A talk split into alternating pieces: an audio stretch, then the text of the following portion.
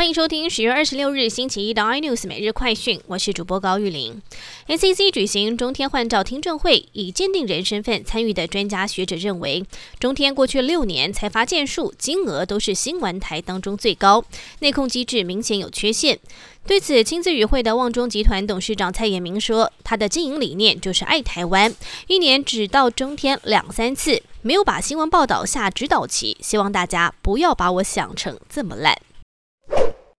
前纽约市长朱利安尼曝光拜登儿子杭特的性爱照片，照片当中的未成年少女，美国媒体指出是杭特的十四岁侄女。不止如此，拜登家族的通乌门丑闻，俄罗斯总统普京站出来相挺，他没有发现杭特的商业往来有任何犯罪行为。但是随着拜登负面新闻连环爆，Google 我可以更改投票码的关键字搜寻量居然也因此飙升。三星集团会长李健熙病逝。根据统计，他生前持有三星人寿、三星电子大量股权，遗产税可能高达十点六兆韩元，大约是新台币两千七百亿元，也创下南韩遗产税最高纪录。对三星实质领导人李在镕而言，处理贪污官司、顺利取得股权，以及处理遗产税和避免家人发生争端，将是三星未来发展的重要关键。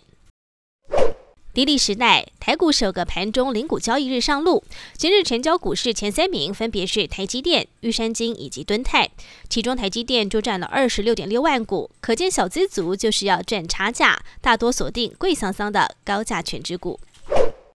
任天堂掌上游戏机 Switch 全球热销，市场传出下一代 Switch 规划导入最夯的 Mini LED 显示技术，日商挑中群创供货。打破以往由夏普日本显示器公司独霸的局面。身为 Switch 的对手，微软未来也不排除推出类似电视棒的产品来迎战。更多新闻内容，请锁定有线电视八十八 MOD 五零四 iNews 最正晚报，或上 YouTube 搜寻三立 iNews。